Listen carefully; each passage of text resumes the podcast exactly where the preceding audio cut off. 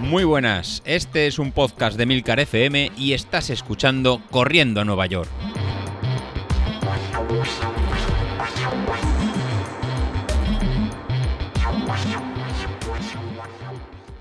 Muy buenos días, ¿cómo estáis? Soy José Luis.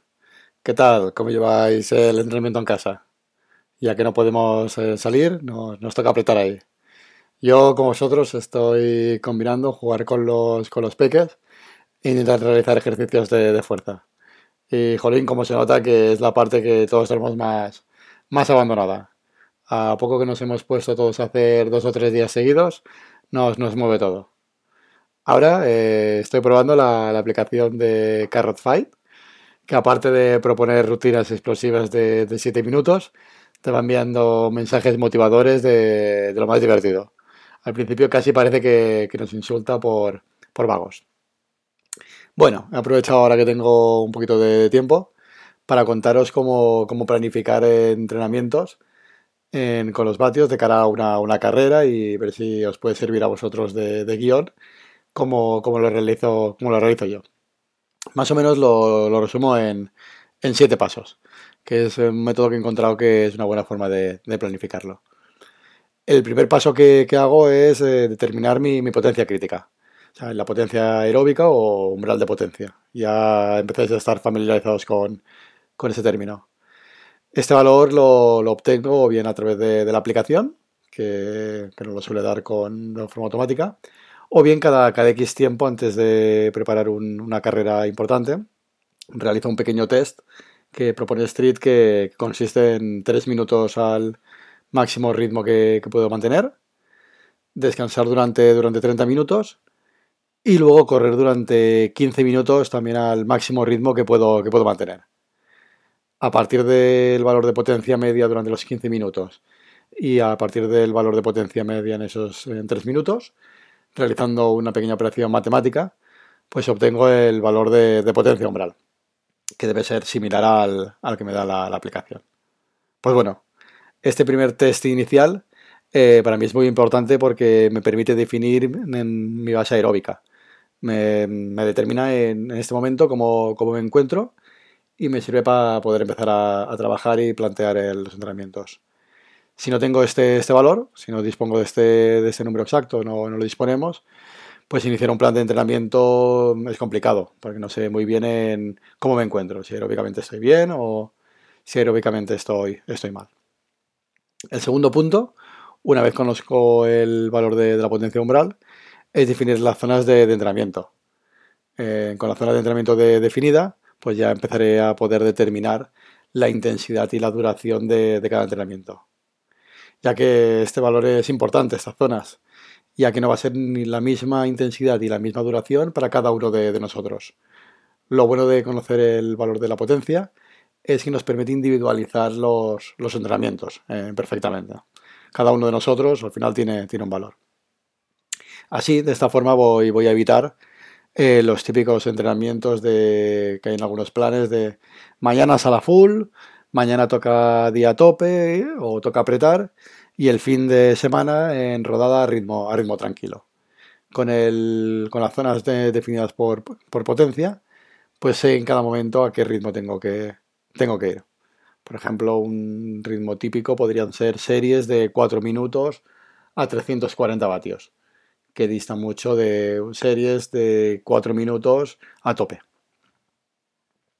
Lo que sí que he visto que en estos años que sin estas zonas bien definidas es muy difícil eh, progresar. Bueno, luego eh, ya veremos que a partir de que vamos entrenando todos, vamos a ir mejorando y estas zonas se van a ir modificando a medida que nuestra potencia crítica eh, mejora.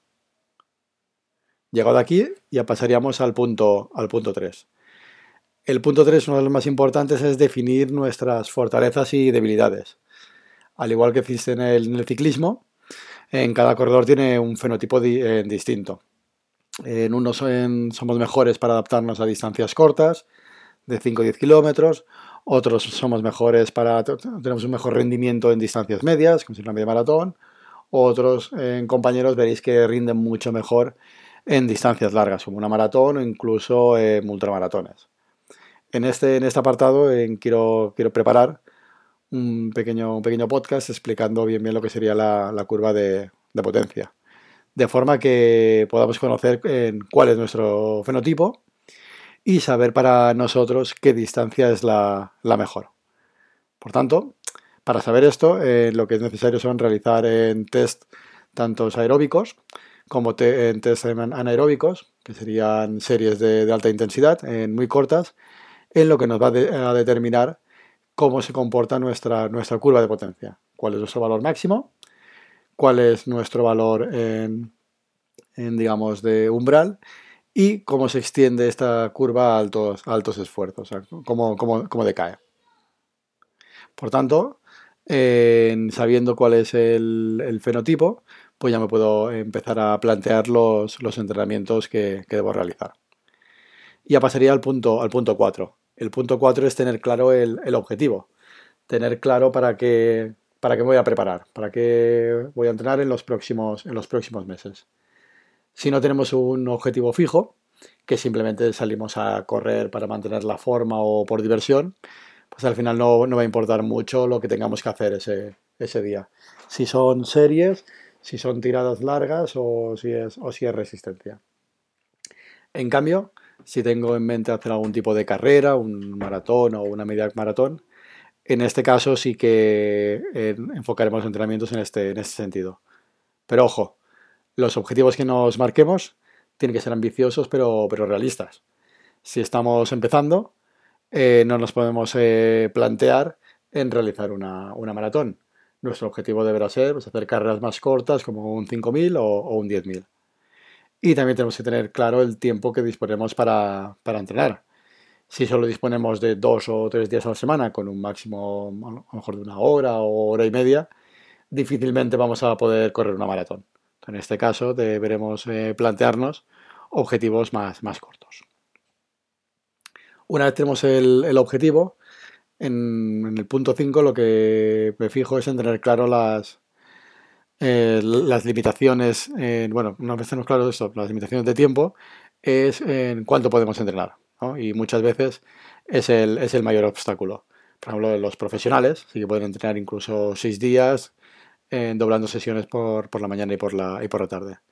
Al final, cuantas más horas dediquemos a entrenar, más resultados eh, a veces se, se, obtienen.